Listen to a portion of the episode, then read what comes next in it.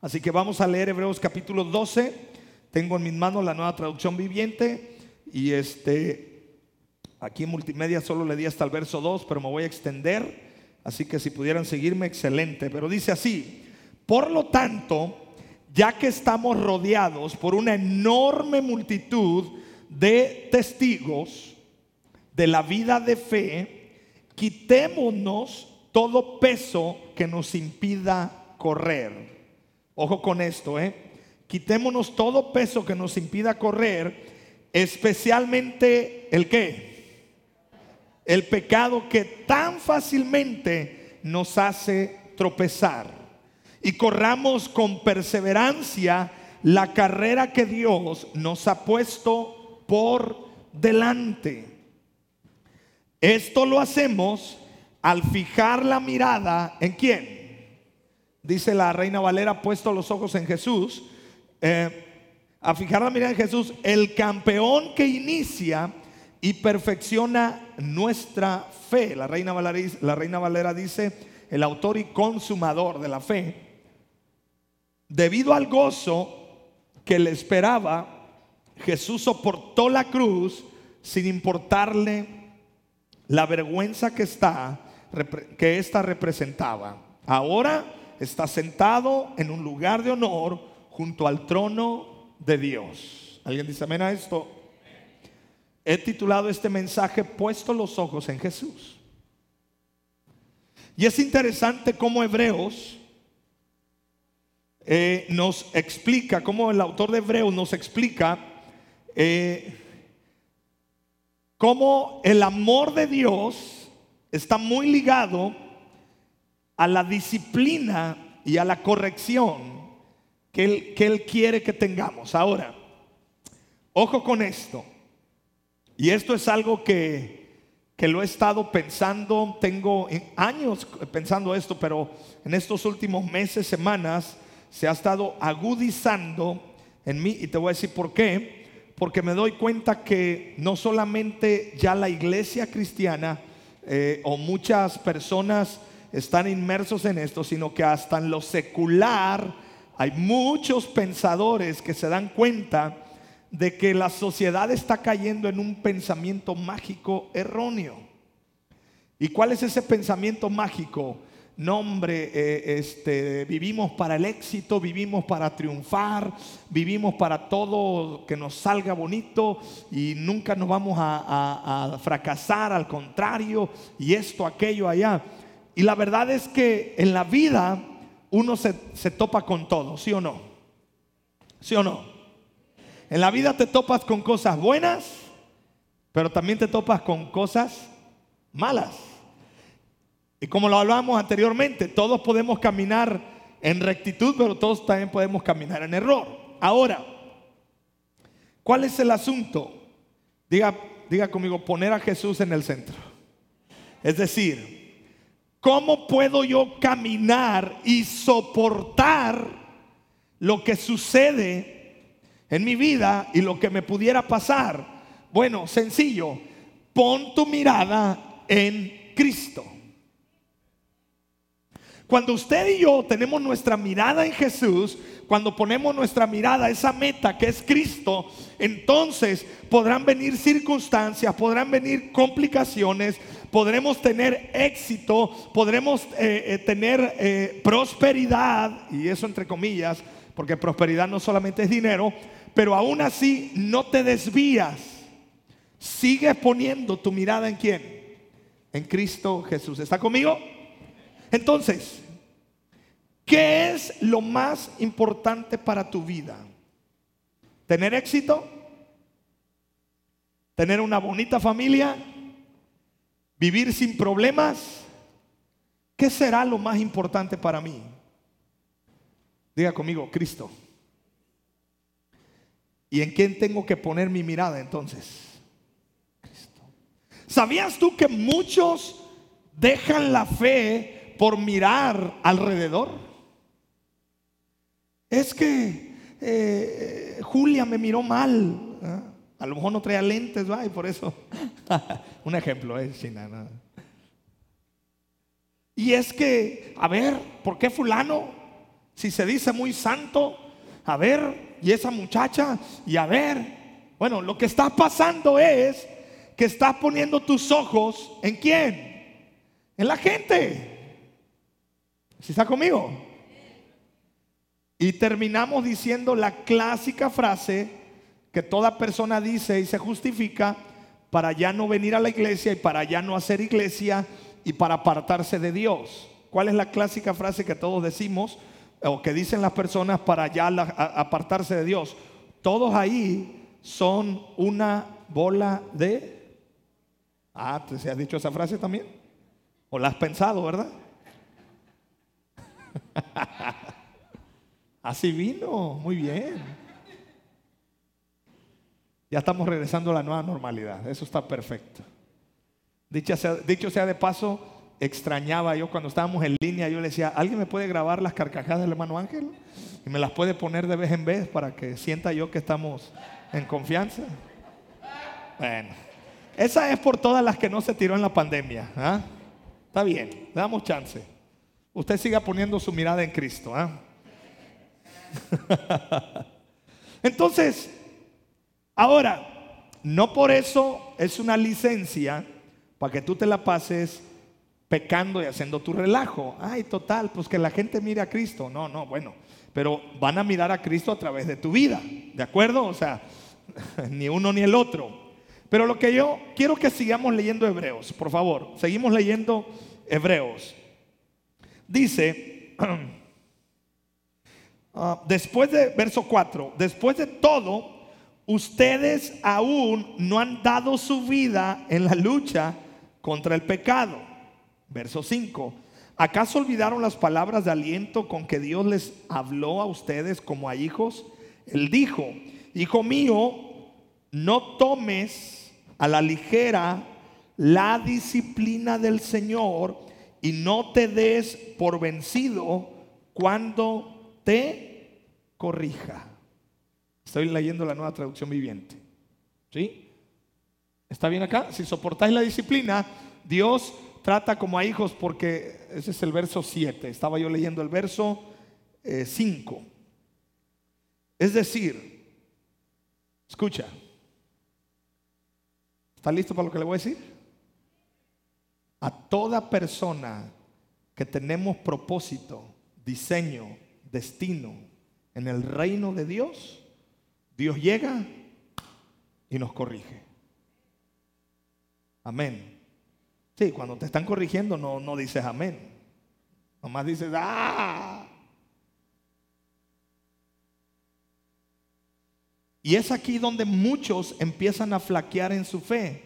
Porque dicen, pero es que yo creí que todo lo puedo en Cristo que me fortalece. Todo lo puedes en Cristo que te fortalece.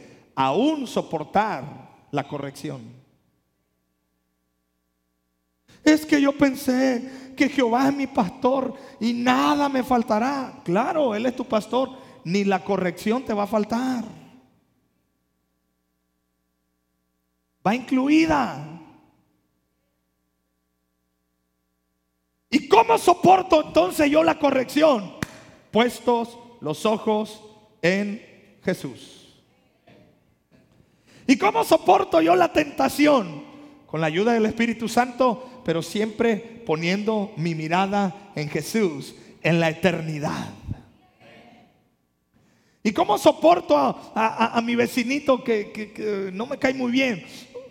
Puesto los ojos en Jesús. Porque siendo honestos, lo que menos soportas de la gente es lo que menos soportas de ti. Ah, ya no me dijo amén ahí. Pero lo que más gordo te cae del que está frente a ti es lo que tú menos soportas de ti. Eso en psicología se le llama proyección. Lo que más criticas es lo que más adoleces.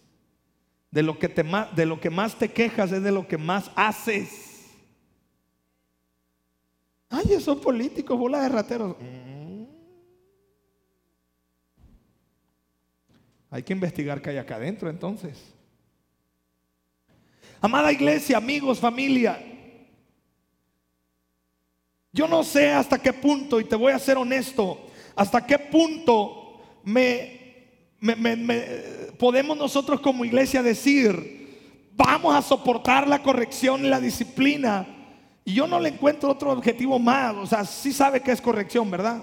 Ahora, corrección no es que Dios te va a desgreñar. Y te va a dar unos riatazos y te va a dar unos tablazos y te va a agarrar a patadas. No. Simplemente corrección Dios va a decir, ¿sabes qué? Lo que estás haciendo no es correcto. Haz aquello. Eso es corregir.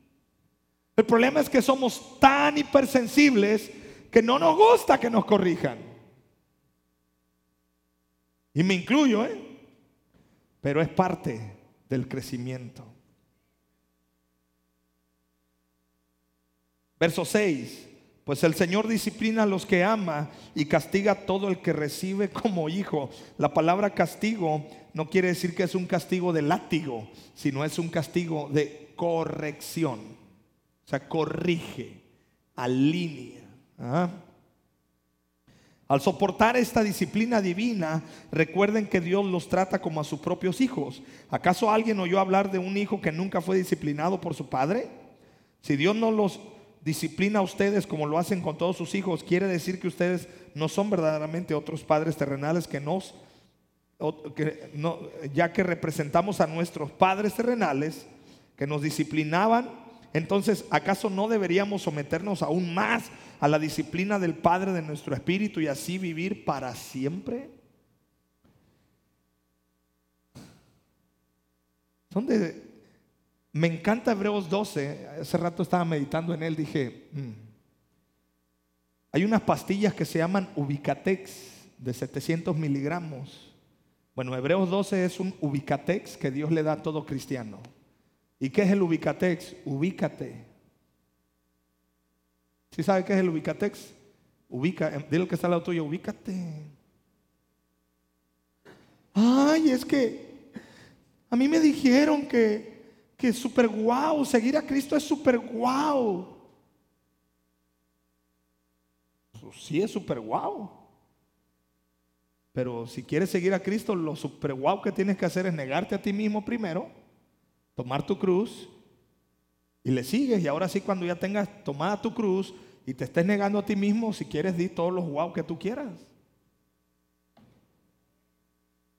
Lo que pasa es que estamos en una generación donde tenemos una idea errónea de que me lo merezco.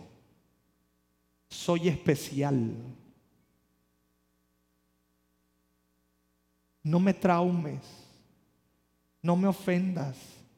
No me lastimes. Tu manera de vestir me ofende. Ah. Y estamos ahora sí. Diga conmigo, puesto los ojos en Jesús. Por favor, no me, no me malentienda. No estoy hablando que Dios te va a venir a tratar mal.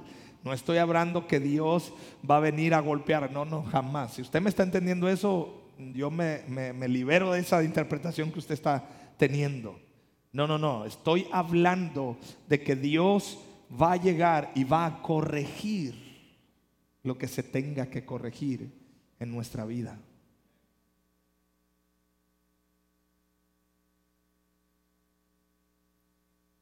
No sé si a ti te ha pasado, pero hasta hay veces que ya no sabes ni cómo decirle a alguien algo porque pues no se te vaya a ofender.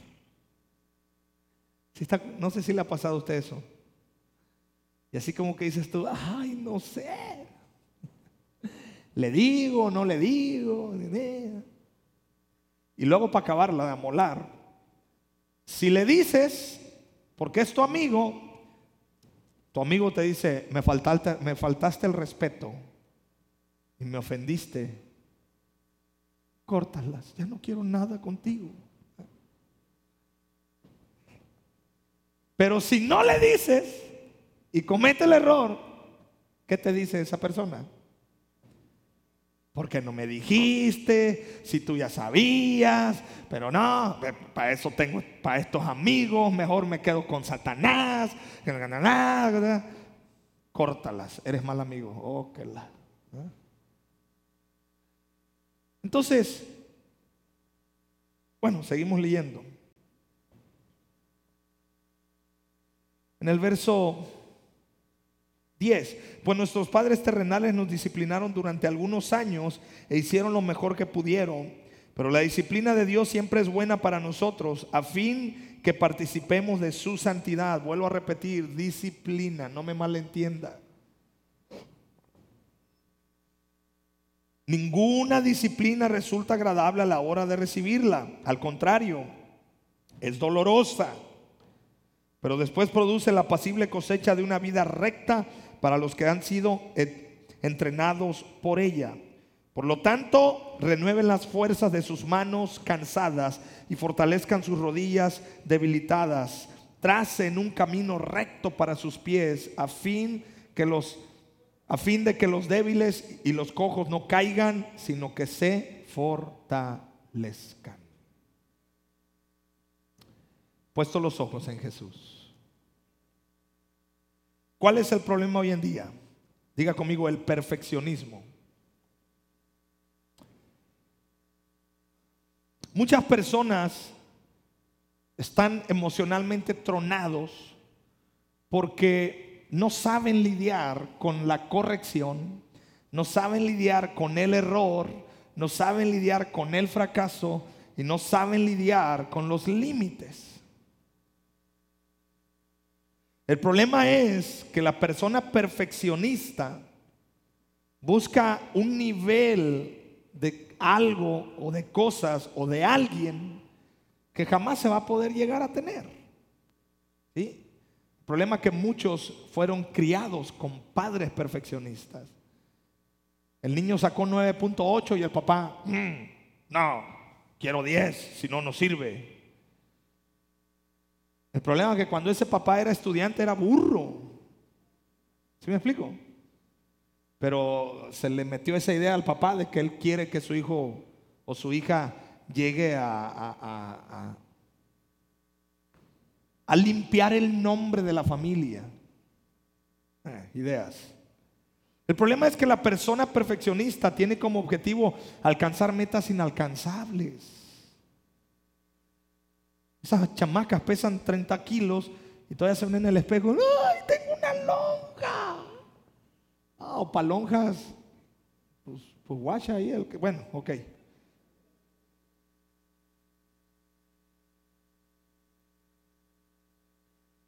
Es el síntoma que se ha metido a muchas personas.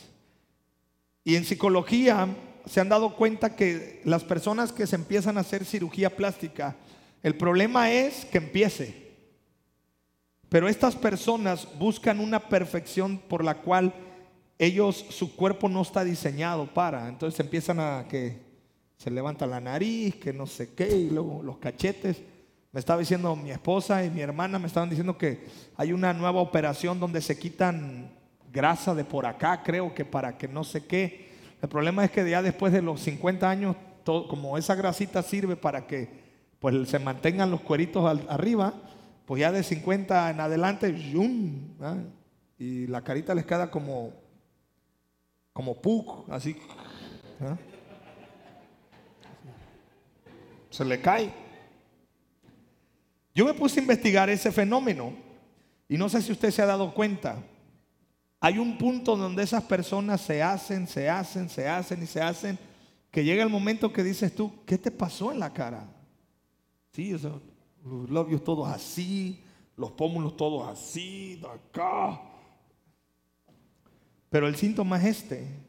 Buscan un perfeccionismo que no sé, que no hay. La inmediatez de las redes sociales nos ha hecho caer en el perfeccionismo y en las apariencias. Bonita foto. Yo hasta la fecha no he visto a nadie que suba una foto o un comentario diciendo ando por la calle de la amargura y me acabo de pelear con mi mujer y este y me acabo de pelear con el vecino, mi hijo no me obedece. Yo, yo, hasta ahorita no, bueno, yo no me he dado cuenta, a lo mejor sí, pero yo no me doy cuenta. Todos suben comentarios acá donde hay likes, ¿me explico? Entonces, el asunto es este. Le sacamos la vuelta a la corrección. Pero sin corrección, sin disciplina, nos alejamos de la meta que es Cristo Jesús.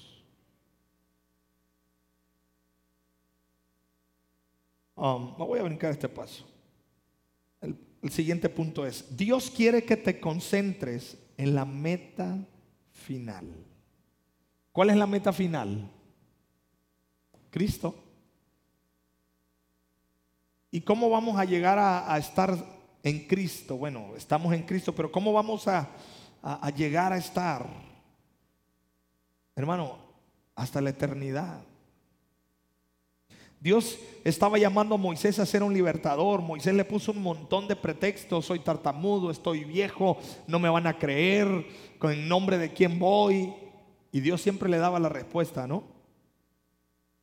Ese gran proyecto venía de Dios y Moisés quería hacerlo notar a Dios que se había equivocado por haberlo escogido a él. Si Dios te llamó, no quiere que mires solo los detalles. Dios quiere que mires el gran proyecto que tiene para tu vida. La gente perfeccionista siempre ve los pequeños detalles. La gente de propósito vemos todo el panorama. Si alguien te ofendió, hermano, ese es un pequeño detalle échale ganas, sigue avanzando. Es cierto, te duele, trata con ese dolor, trata con lo que tengas que tratar, pero no te detengas. O si te detienes es para sanar, si te detienes es para perdonar y ya después siga avanzando.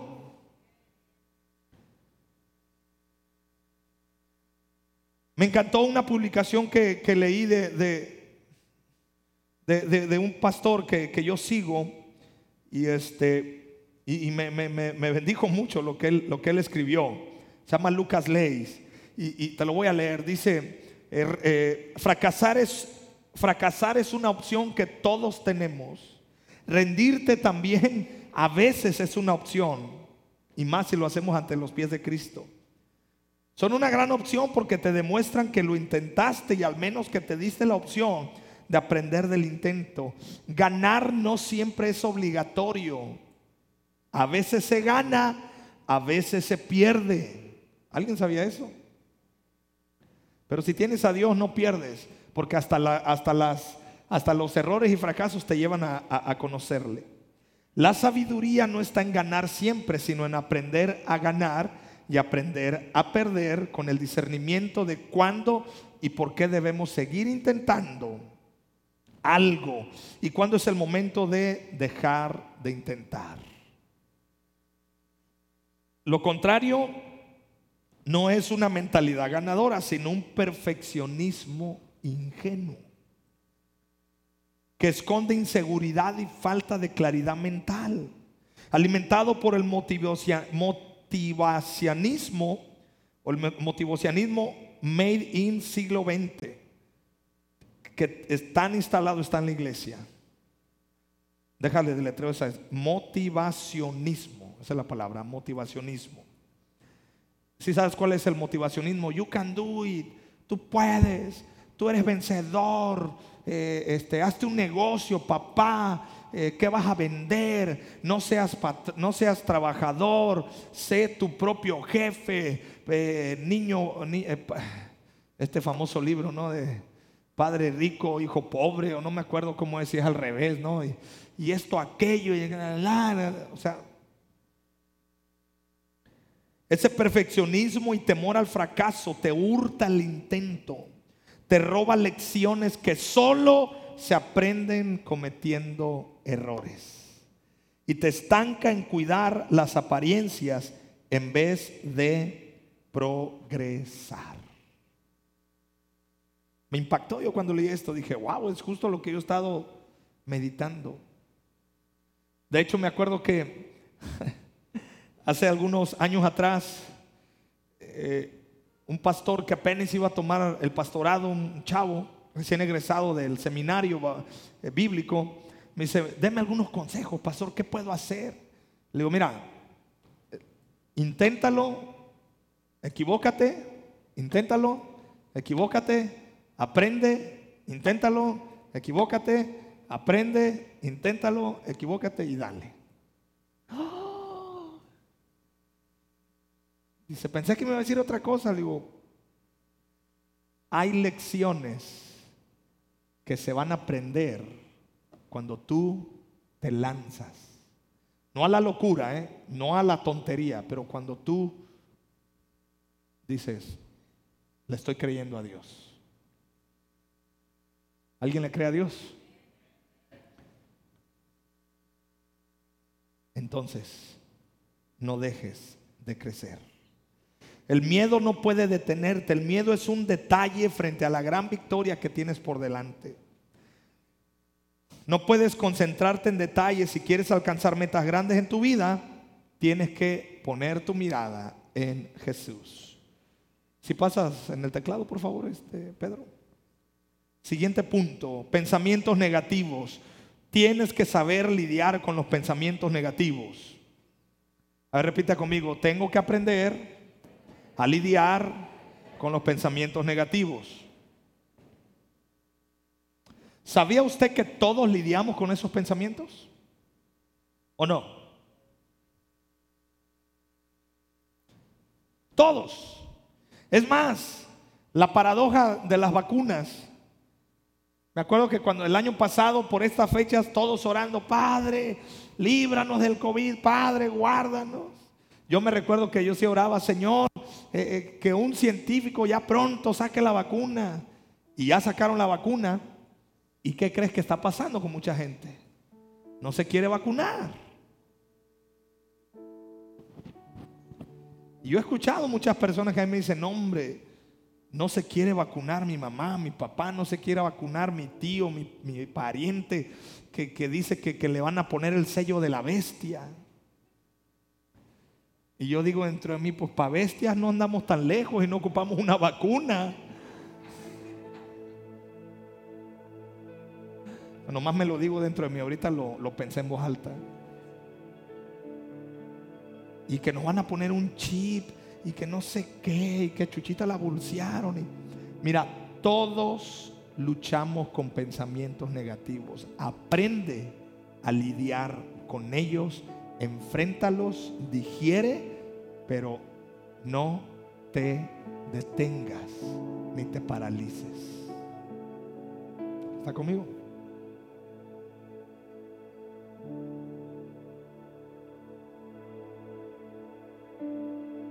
Por ejemplo, soy un tonto. ¿Cuántas veces no has dicho soy un tonto? Qué estúpido soy, ¿cómo pude hacer esto? ¿Por qué dije esto? Y a veces te, te, te, te, Todos batallamos con eso. Empiezas a creer que tú eres un error.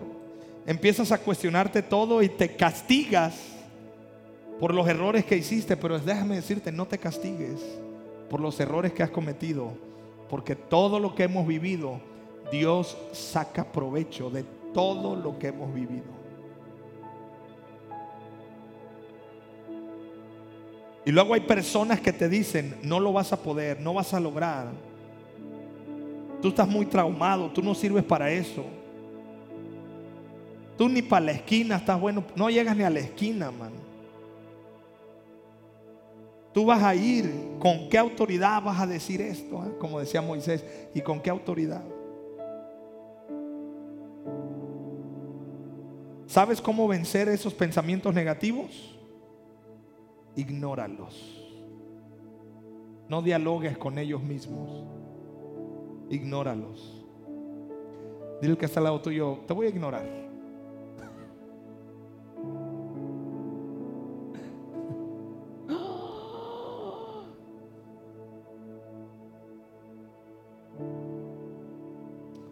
Ha habido ocasiones en las cuales estoy platicando con personas y me empiezan a hablar cosas que, chuchita, que esto, que por allá, que por acá. Y de manera muy, muy intencional yo empiezo a agarrar el celular y, me dice, pastor, ¿me está ignorando? Sí. ¿Pero por qué? Pues háblame de cosas edificantes. Mientras, pues, me es, me es más productivo revisar mis mensajes que tengo ahí este, sin, sin ver, ¿no? ¿Cómo, ¿Cómo enfrentas esos pensamientos negativos? Diga conmigo, los voy a ignorar. ¿Cómo se ignora a alguien? ¿Cómo se ignora a alguien? Te doy un ejemplo. Ignorar a alguien es que te manden un WhatsApp, tú lo ves, dos palomitas, luego se ponen azul y no contestas. Eso es ignorar. Y se siente gacho. ¿Sí o no? ¿Ah? Que mandaste el WhatsApp, dos palomitas, dos palomitas quiere decir lo recibió. Ok. Ahí le das chance dice, bueno, lo, lo recibió pero no lo ha visto pero ya lo recibió y luego se pusieron azul las dos palomitas, quiere decir que ya lo vio y no te ha contestado. Y luego le vuelves a poner ahí, ¿por qué no me contestas? Y te siguen viendo los mensajes. O sea, quiere decir que están viendo tus mensajes, pero no te están contestando. Ignorar es sé que estás ahí, pero no te hago caso. Eso es ignorar. ¿Sí? Entonces, ¿cómo ¿Cómo le haces para enfrentar los pensamientos negativos? Ignóralos. Sabes que están ahí, pero ignóralos. La persona perfeccionista ve al error como un enemigo.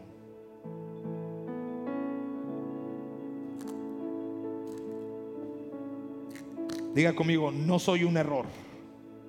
Vamos, diga conmigo, no soy un error, pero sí aprendo de mis errores.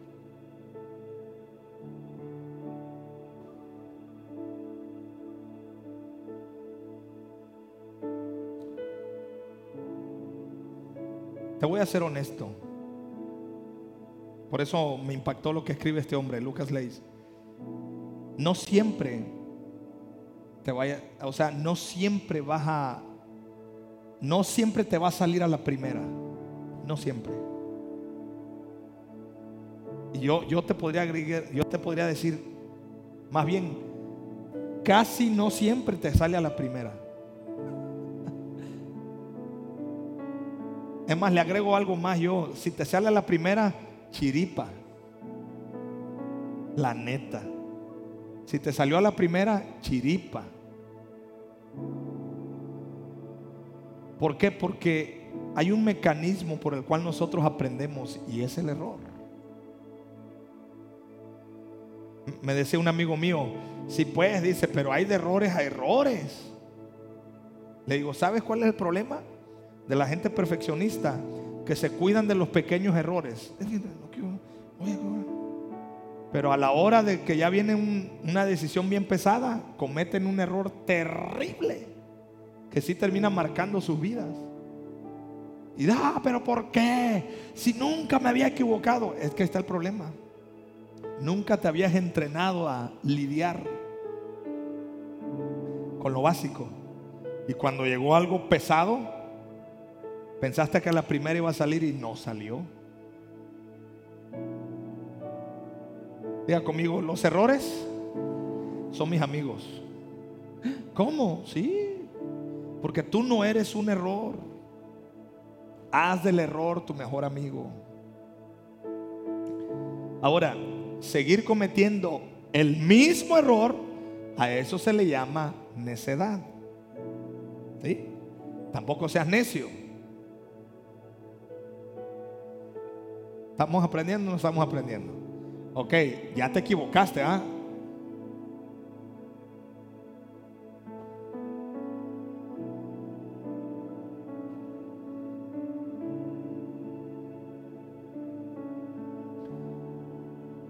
Un hombre que se casó, un hombre que se divorció cuatro veces, ya va por su quinto matrimonio, y tú vas y le pides consejo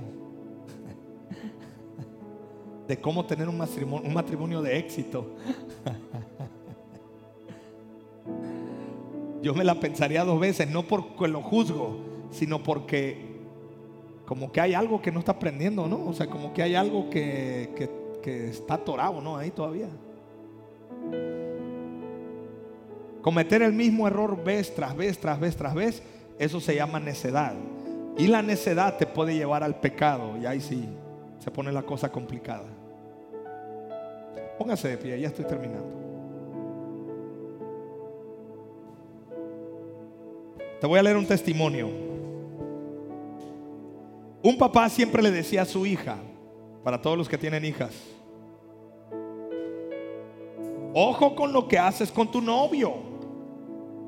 Yo siento que este papá era de la costa. Ojo con lo que haces con tu novio. Mucho cuidadito con tener relaciones sexuales. Aguas. Porque ese es un pecado. Y Dios no te lo va a perdonar. Y no, lo, y no vuelvas a casa si te pasa algo así. Ahora, yo creo que probablemente este papá tenía buenas intenciones al decirle eso a su hija, ¿no? De que pues se cuidara en su vida sexual. Claro que este era un hombre que sufría con el legalismo. La muchacha se puso a andar de novia y pues lamentablemente ella no supo poner límites, no aprendió a, cuidar su cuerpo y la única vez que cayó en relaciones sexuales quedó embarazada.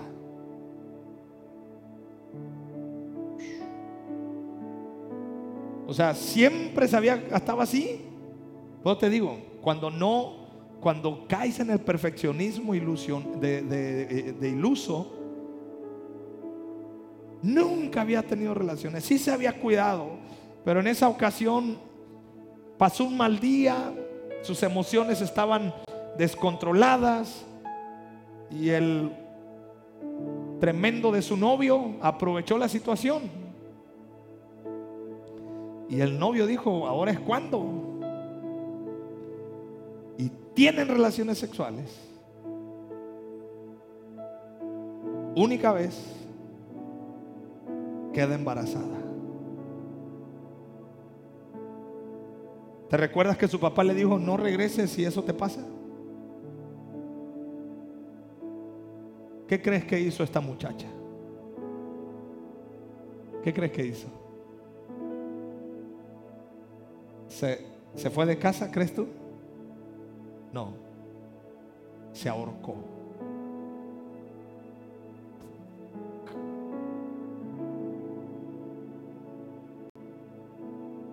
Cuando el padre se enteró, casi se muere. Y ahí se dio cuenta que no sirve de nada ser legalista, porque no pudo asegurarle a la hija que si le pasaba algo podía venir a los brazos de su padre. Porque ese hombre quería tener una hija perfecta. Era un perfeccionista que nadie hablara de la hija. Él quería cuidar el testimonio. ¿Qué van a decir si mi hija queda embarazada? Ah.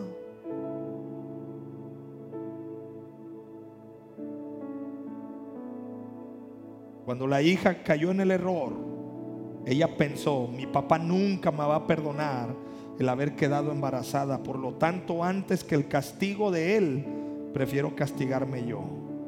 Y fue donde decidió ahorcarse. Un testimonio real y muy extremo. Pero ¿cuántos de nuestros jóvenes están matando sus ilusiones, están matando en su espíritu propósitos de Dios, porque están siendo rodeados por un perfeccionismo erróneo. Porque les da pena decirles a alguien más que sus papás tienen problemas. ¿Qué van a decir? Yo soy cristiano. Porque a esos, esos jóvenes, a esa señorita les da pena ser vulnerables, aún dentro de la iglesia. ¿Qué van a pensar? Que yo batallo con la pornografía. Ay, no. Porque también aún dentro de la iglesia no sabemos lidiar con el error. Amada iglesia, pon tu mirada en Jesús. Pon tu mirada en Jesús. Si tienes problemas en tu matrimonio, pon tu mirada en Jesús y por favor busca ayuda.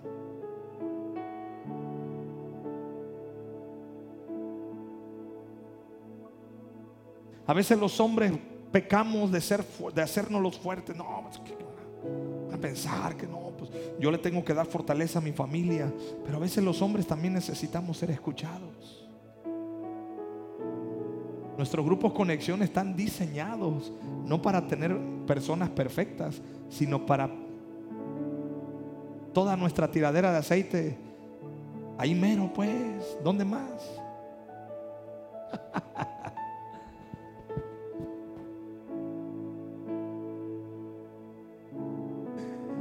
tenía, tenía meses, yo creo que no veía a un amigo.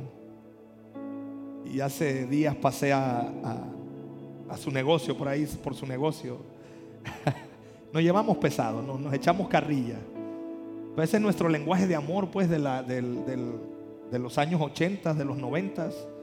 Si usted es de mi generación, usted va a entender que entre más amabas a tu amigo, más carrilla le echabas. Pero ese era nuestro lenguaje de amor. Ahorita creo que es otro tipo de lenguaje de amor, ¿no? Entonces me vio, no hombre, no, ¿qué onda contigo? ¿Qué pasó? Y me empezó a echar carrilla. Y, vi, una, vi una charola ahí tirada. Le digo, ten. Y se la puse ahí abajo. Dice, ahora, dice, ¿por qué? Le digo, para la tiradera de aceite que traes. Le digo, dale, tíralo ahí. Ya empezamos a platicar. El asunto es este.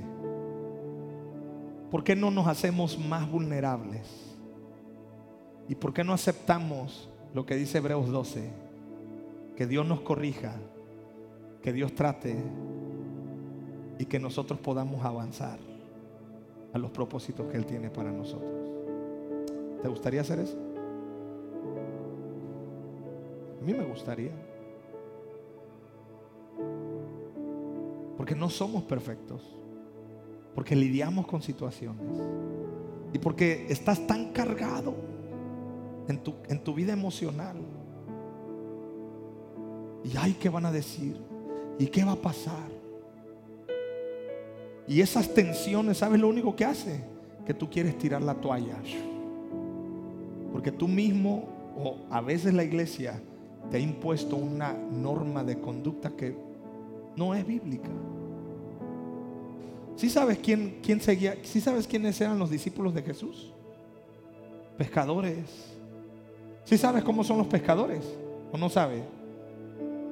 ¿Alguien ha ido a, comprar este pescado ahí en la playa? Qué fino te hablan, ¿verdad? Son finos para hablar los pescadores. Digo, con todo respeto, mis compañeros, yo también me considero pescador. No me considero mal hablado, pero sí pescador. Son una chulada de mal hablado los pescadores. Pues de esos tenía Jesús. Tenía un Judas. ¿Sabes por qué ese Judas seguía a Jesús? Por la lana. Tenía a un hombre incrédulo. ¿Sí sabes quién era? Tomás, te voy a decir algo. Tomás, eh, ¿hasta cuándo recibió a Cristo en su corazón? Hasta que lo vio resucitado, le vio las manos, los pies su costado y dice, toma, oh, en verdad tú eres mi Señor. Tenía unos que le llamaban los hijos del trueno. Esos eran de la noria. Y ellos llegaban y decían, Señor, no nos hicieron caso. Permítenos orar para que les caiga fuego del cielo y a todos los consuma bola de pecadores, a ver si así se arrepienten. ¿Ah? Y Jesús decía, eh, tranquilos. Tenía otro que era un impulsivo, que andaba con la espada todo el tiempo, el machete en la mano. Pedro. Cuando fueron por Jesús, ¿qué hizo Pedro? ¡Zum! Le mochó la oreja a Malco. Vámonos. Dicho sea paso, el primer torero de la Biblia, porque cortó la oreja. Pura celebridad tenía Jesús. Pero aún así,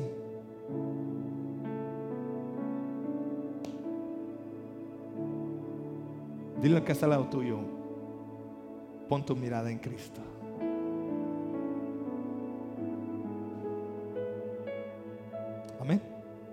Padre, que tu convicción nos llene. Y si tú vienes por primera vez, ¿por qué no me levantas tu mano? Queremos orar por ti. Habrá alguien aquí que diga, yo no tengo a Cristo en mi corazón, pero quiero ese, ese Cristo misericordioso. Si ese es tu caso, ¿por qué no me levantas tu mano para orar por ti? Porque queremos orar por tu, por tu vida. Queremos que la presencia de Dios fluya en tu corazón. ¿Será tu caso este? Bien. Pues vamos a orar. Padre, ¿por qué no levantas tus manos a Dios? Dile, aquí estoy, Señor, tal como soy. Aquí está mi vida, Padre. Y estoy dispuesto a ser un buen barro en tus manos.